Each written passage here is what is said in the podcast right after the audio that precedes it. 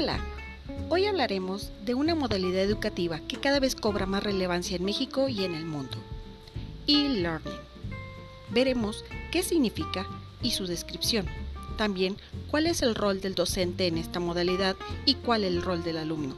Para finalizar, veremos un breve ejemplo de la aplicación de e-learning en una institución educativa en México. Y ahora sí, comenzamos.